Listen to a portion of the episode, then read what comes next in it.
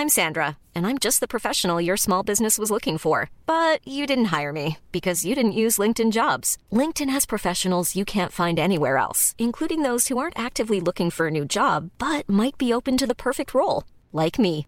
In a given month, over 70% of LinkedIn users don't visit other leading job sites. So if you're not looking on LinkedIn, you'll miss out on great candidates like Sandra. Start hiring professionals like a professional. Post your free job on linkedin.com/people today. Hey, it's Danny Pellegrino from Everything Iconic. Ready to upgrade your style game without blowing your budget? Check out Quince. They've got all the good stuff, shirts and polos, activewear and fine leather goods, all at 50 to 80% less than other high-end brands. And the best part? They're all about safe, ethical and responsible manufacturing. Get that luxury vibe without the luxury price tag. Hit up quince.com slash upgrade for free shipping and 365 day returns on your next order. That's quince.com slash upgrade.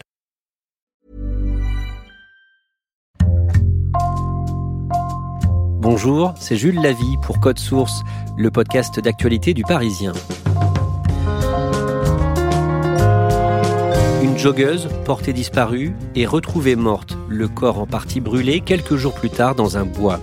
Le mari, en pleurs, avait participé aux recherches, puis à une marche blanche, soutenue par ses beaux-parents, avant d'avouer trois mois plus tard avoir étranglé son épouse. À l'occasion du procès de Jonathan Daval, Code Source raconte aujourd'hui l'affaire Alexia Daval avec Louise Colcombé, journaliste au service police-justice du Parisien. Elle couvre ce dossier depuis le début.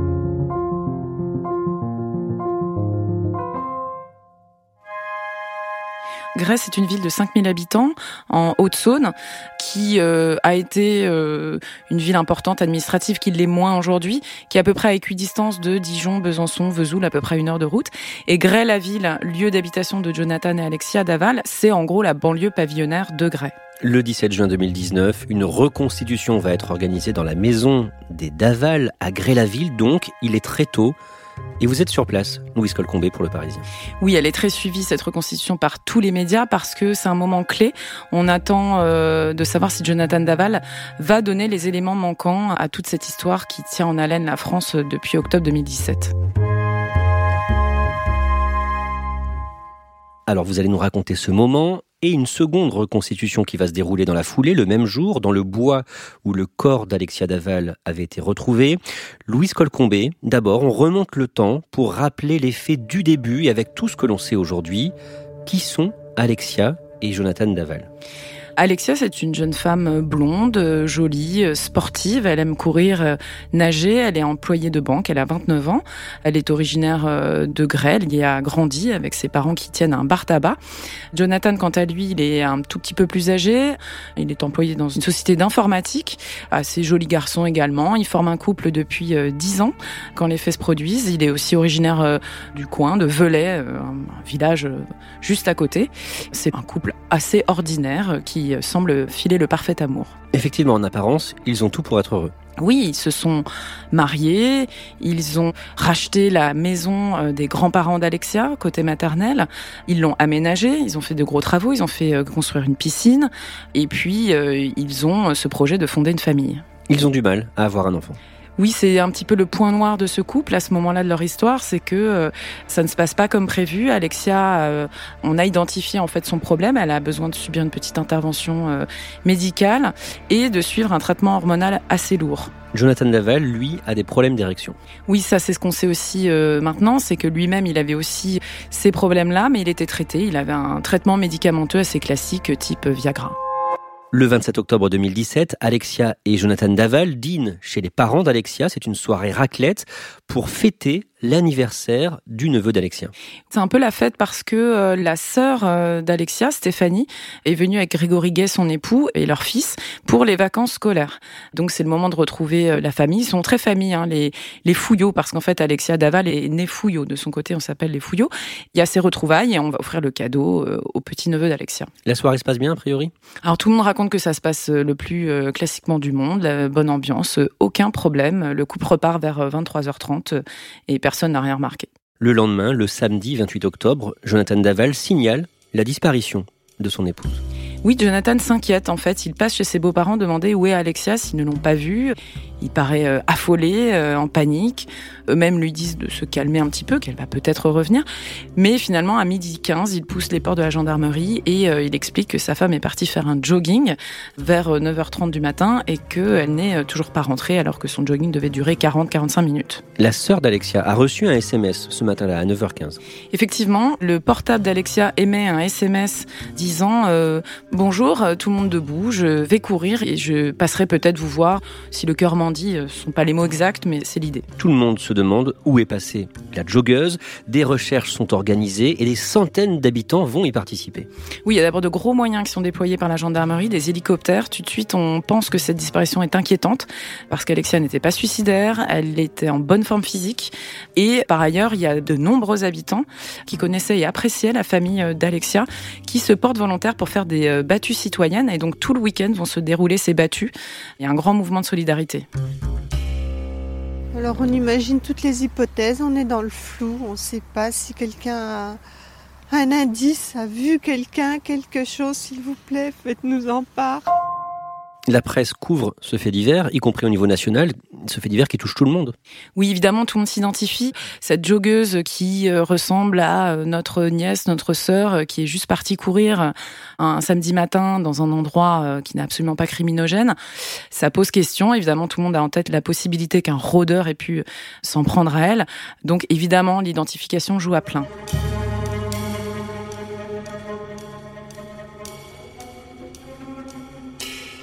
Deux jours après la disparition d'Alexia Daval, le lundi, son corps est retrouvé dans un bois. Oui, on l'apprend qu'en fin d'après-midi, mais en réalité à 14h15 environ, des élèves gendarmes ont retrouvé la dépouille d'Alexia dans un bois, le bois des Moulins, qui se situe à quelques kilomètres seulement de Grès. Et les parents, la famille va être avisés dans la soirée. Précisément, que découvrent ces élèves gendarmes? Le corps, il n'a pas été abandonné euh, comme ça. Il se trouve entre deux gros troncs d'arbres, dissimulés sous des branchages. Visiblement, il a été mis là pour pas qu'on le trouve immédiatement.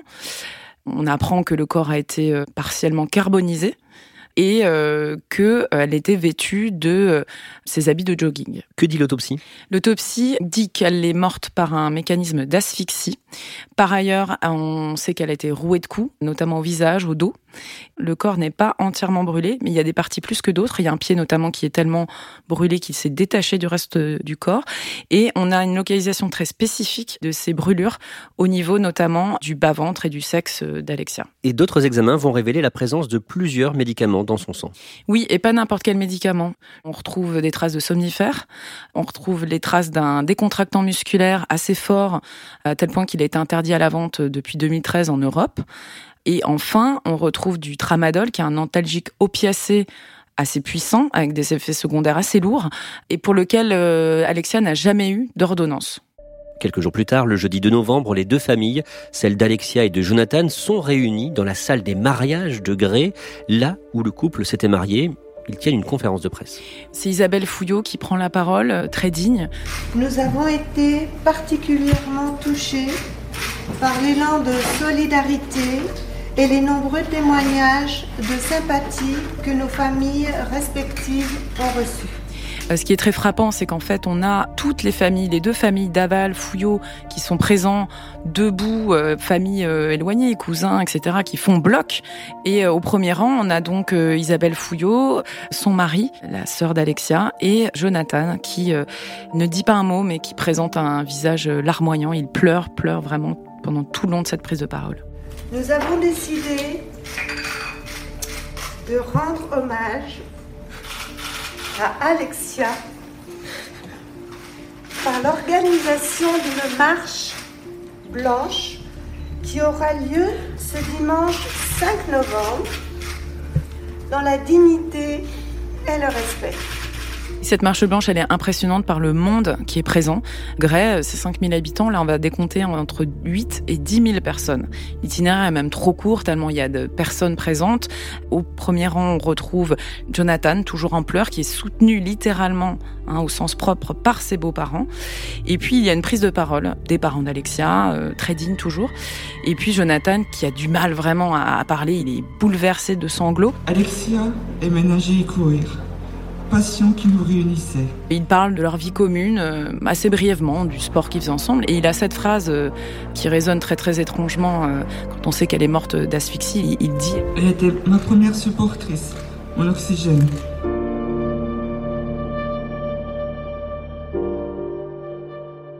On le saura plus tard, mais dès ce moment-là, Jonathan Daval est suspect aux yeux des enquêteurs. Oui, parce que quand il vient faire sa déclaration de disparition, il va dire des choses étranges. Déjà, il parle de sa femme euh, au passé.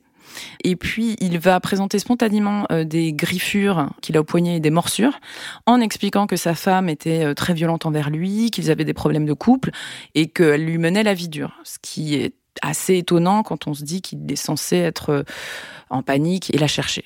Mais les parents d'Alexia Daval ne savent pas tout ça et ils ne le suspectent absolument pas. Non, sa mère dira même euh, je soupçonne tout le monde euh, sauf Jonathan aux enquêteurs. Et le père d'Alexia, il a eu ces mots très forts pendant l'enterrement d'Alexia où il y avait énormément de gens. Il a dit publiquement je souhaite à tout le monde d'avoir un gendre comme le mien.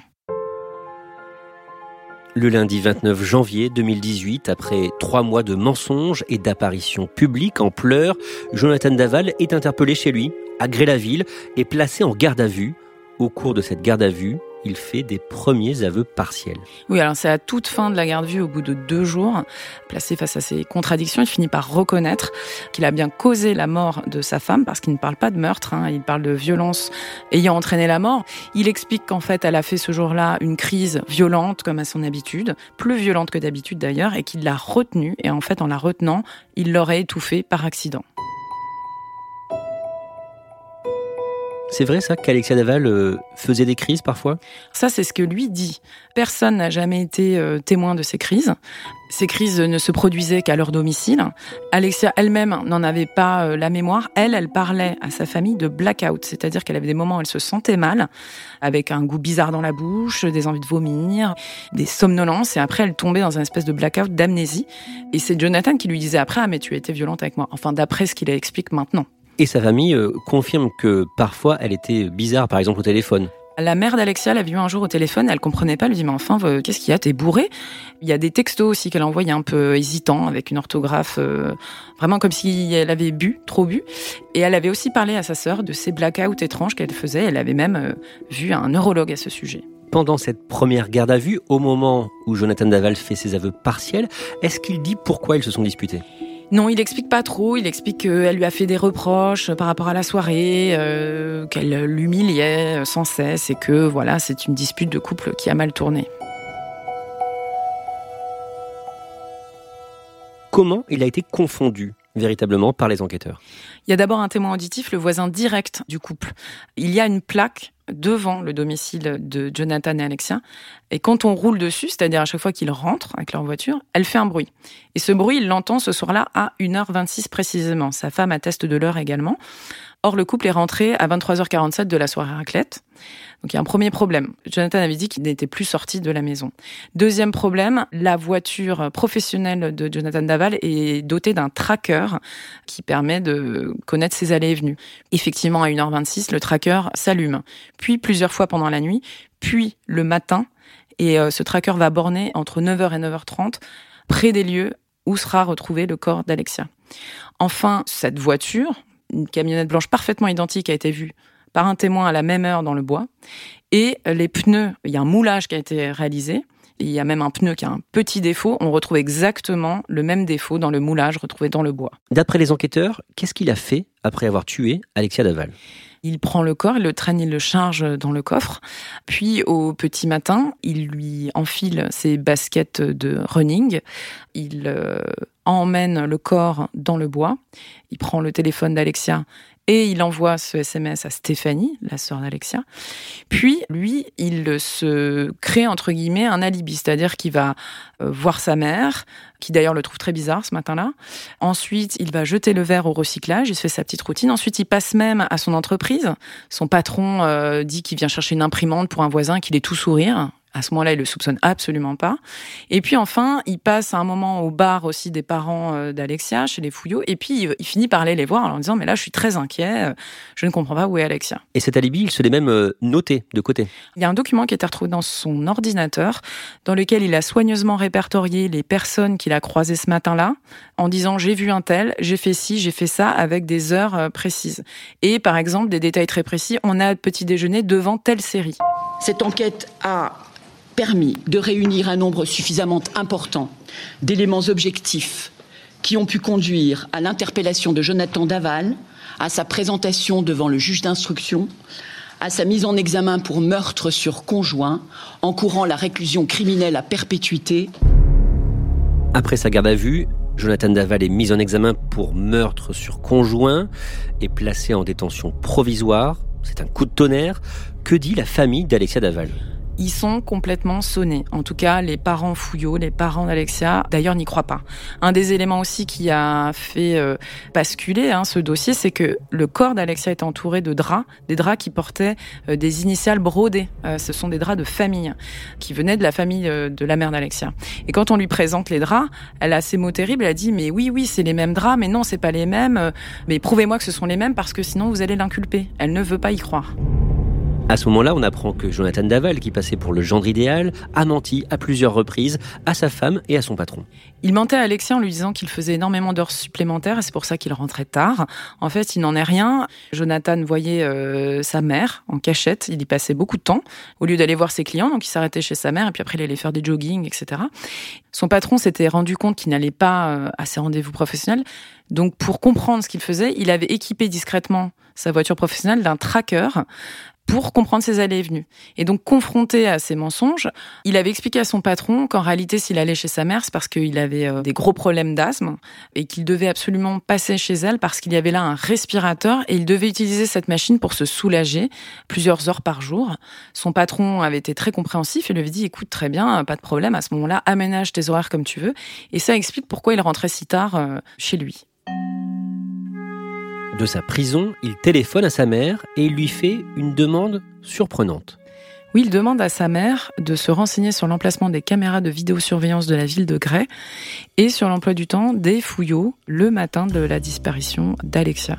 On ne sait pas si sa mère accepte de lui donner ces informations, mais quelques semaines plus tard, Jonathan Daval demande à être entendu par le juge et le 27 juin, devant lui, il change de version. Oui, alors il explique que c'est ni plus ni moins qu'un complot familial et Grégory Gay, qui est donc l'époux de Stéphanie, la sœur d'Alexia, serait en réalité euh, l'auteur du crime. Il l'accuse d'avoir étranglé Alexia. Oui, il explique que ce soir-là, Alexia a fait sa crise. Alors cette crise, elle se passe plus chez eux, dans l'intimité du couple, elle se passe pendant le dîner, à la fin du repas, et qu'ils se disputent d'abord eux deux, d'où euh, l'explication des griffures et de la morsure sur ses bras, et qu'ensuite, c'est Grégory Gay qui essaie de la calmer qu'il se trouvait dans une autre pièce et que Grégory Gay a fini par euh, l'étrangler. Et pour protéger Grégory Gay, qui est aussi père d'un petit garçon, les parents d'Alexa auraient décidé de faire euh, cette mise en scène, demandant à Jonathan d'endosser le rôle du coupable, ce qu'il aurait fait, et euh, lui-même réduit son rôle dans toute cette histoire à avoir seulement transporté le corps dans le bois, et il nie catégoriquement y avoir mis le feu. Les enquêteurs ne croient pas une seule seconde en cette thèse, mais ces accusations vont faire beaucoup de mal à la famille d'Alexia Daval. Oui, au fond d'eux, ils savent que c'est n'importe quoi, mais euh, évidemment, ils sont heurtés parce que, d'une part, il revient sur ses aveux, donc c'est euh, trois pas en arrière. Eux-mêmes, ils viennent de perdre leur fille, on les accuse d'avoir tout couvert, tout su, et d'avoir euh, protégé leur gendre. Et Grégory Gay, lui, son nom est partout dans les médias, lui aussi est très heurté, et sa famille l'est aussi beaucoup. En octobre 2018, à quelques jours du premier anniversaire de la mort d'Alexia Daval, Louise Colcombé, vous sortez un scoop dans le Parisien avec Geoffroy Tomasovic, une bombe aérosol est au cœur de l'enquête. Oui, en fait, c'est un bouchon qui a été retrouvé par les enquêteurs sous le bras d'Alexia Daval. Et ce bouchon, il va correspondre exactement à une bombe de mousse polyuréthane qu'on retrouve elle, sans bouchon, dans le garage de Jonathan Daval. il soupçonne que cette euh, mousse, alliée à l'utilisation d'un briquet, ait pu servir de chalumeau, en fait, pour incendier le corps. Et euh, ça va être confirmé par des experts en incendie qui vont euh, dire que la quantité de mousse manquante correspond exactement à ce qui était nécessaire pour ces brûlures. Toujours en 2018, au mois de décembre, une confrontation est organisée à Besançon entre Jonathan Daval et quatre membres de sa belle famille.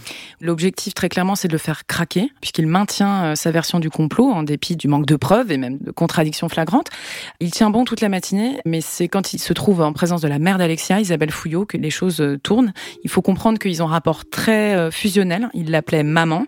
Isabelle et son mari ont dit plusieurs fois qu'ils avaient adopté Jonathan comme leur fils. Donc vraiment, il y a un lien très fort. Et là, lui demande, elle l'implore même de dire la vérité. On est en toute fin d'audition. Il y a énormément d'émotions. Il se met à pleurer, il est en larmes. Il se met à genoux devant Isabelle, qui lui a montré une photo d'Alexia rayonnante avec euh, Happy, le chat du couple. Et là, il craque. Ce mensonge, moi, je n'en pouvais plus. Il a craqué, il s'est mis à mes genoux. Et il a avoué. Je l'ai relevé, je l'ai pris dans mes bras. Louise Colcombé, on en vient au début de cet épisode, la reconstitution organisée en deux temps, d'abord à la maison où vivaient euh, Alexia et Jonathan, puis dans le bois, le bois des Moulins, où le corps euh, a été découvert à 6 km de là.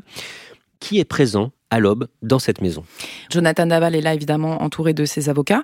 Il y a la juge d'instruction, des enquêteurs, une jeune gendarme qui va se prêter au rôle d'Alexia pour euh, reconstituer les gestes. On a aussi tous les médecins légistes parce que ce qu'on attend c'est d'enfin avoir la version des faits qui corroborent ce qu'on a pu retrouver à l'autopsie parce que jusque-là euh, il reconnaît des violences assez légères et puis inhabituel toujours, on a euh, toute la famille d'Alexia qui a tenu à être présent, donc ses parents, sa sœur, son beau-frère. Jonathan Daval, il va reconnaître en fait non plus des gifles comme il prétendait jusque-là. Il va expliquer qu'il y a une dispute violente. Il va d'ailleurs préciser pourquoi. Euh, ce soir-là, euh, Alexia lui aurait demandé d'avoir euh, une relation sexuelle puisqu'elle a suivi un traitement lourd, on le rappelle, pour tomber enceinte et qu'il la repoussait, il ne voulait pas avoir de relation sexuelle avec elle. C'était très compliqué. Elle lui aurait fait des reproches. On sait qu'elle était à deux doigts d'abandonner son traitement parce que il ne se passait rien entre eux et qu'il n'aurait pas supporté l'humiliation. Elle l'aurait insulté, etc., griffé.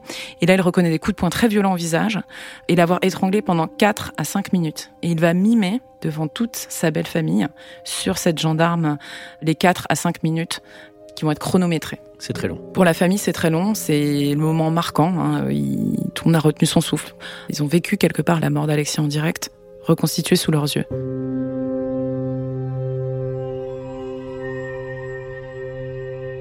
Tout le monde se transporte ensuite dans le bois où le corps d'Alexia Daval avait été retrouvé le 30 octobre 2017. Première constatation, Jonathan Daval, est assez fort pour euh, porter le corps.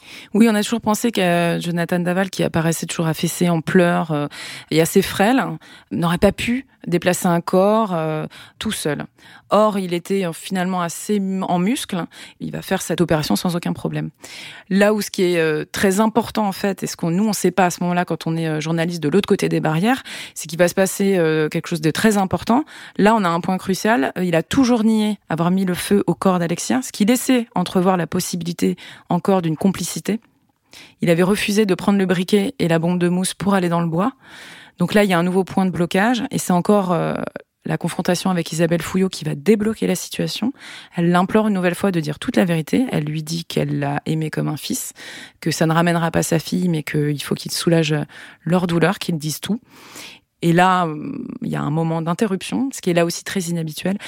Euh, il parle un peu avec ses avocats et Jonathan revient et admet qu'il a agi seul et que c'est bien lui qui a mis le feu au corps d'Alexia. C'est tellement dur pour l'instant. On l'a aimé. Voilà. Euh, le principal pour l'instant, c'est d'avoir la vérité. Le pardon, ça viendra un peu plus tard. Louise Colcombé, malgré ses aveux désormais complets, les parents d'Alexia pensent que Jonathan n'a pas tout dit et qu'il cache un crime pire encore. Oui, il pense que Jonathan a pu empoisonner euh, Alexia depuis des mois.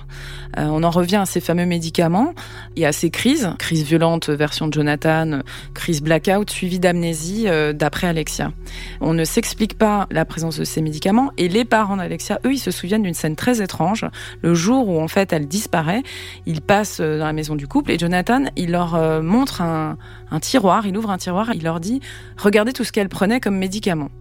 Sur le moment, ils y prêtent pas attention. Évidemment, a posteriori, ça prend tout son sens. En tout cas, c'est ce que eux euh, comprennent. Il se demande s'il n'a pas voulu la droguer. D'ailleurs, lui-même, dans sa première déposition, euh, le jour de la disparition d'Alexia, il parle des crises et il dit bah, D'ailleurs, elle m'accusait de la droguer. Est-ce que les experts en, toxicologie ont confirmé cet empoisonnement? Non, ils ont confirmé l'ingestion de ces médicaments, mais on ne peut pas savoir euh, d'une si Alexia les a pris sciemment en s'automédiquant ce qui paraît étonnant aux yeux de sa famille, ou euh, si on lui a fait prendre, et est-ce que ça aurait pu provoquer ces fameuses crises? Il n'y a pas de réponse vraiment formelle, ils l'ont quand même globalement exclu, mais la science a ses limites, on ne peut pas tout savoir. Et en tout état de cause, Jonathan Daval n'est pas poursuivi pour cela.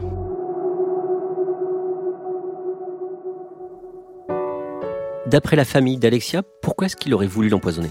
Il y a deux explications, en tout cas qu'ils avancent. La première, c'est que euh, au fond de lui, euh, il ne voulait pas d'enfant. Grâce à l'analyse des cheveux d'Alexia, qui permettent de dater en fait les concentrations de médicaments, on remarque que celles-ci elles augmentent quand elle euh, prend ses stimulations hormonales pour tomber enceinte. Et d'ailleurs, elle a fait une fausse couche fin août 2017, quelques semaines avant sa mort. Et les concentrations étaient à nouveau très fortes au moment de sa mort. Elle venait de recommencer sa stimulation stimulation hormonale. Donc, il se demande si, euh, en lui donnant ces médicaments euh, néfastes pour sa santé, est-ce que Jonathan n'avait pas le souhait qu'elle perde son enfant ou qu'elle ne tombe pas enceinte? Et l'autre hypothèse? L'autre hypothèse, elle est bien pire encore, c'est que Alexia, tous les jours, pour aller travailler à Besançon, elle prenait euh, sa voiture, elle avait environ 50 minutes de trajet, et on sait que des somnolences auraient pu être provoquées par ces médicaments. Est-ce que Jonathan aurait voulu éventuellement qu'elle s'endorme au volant? Ça, c'est une question qui reste ouverte, en tout cas pour la famille Fouillot.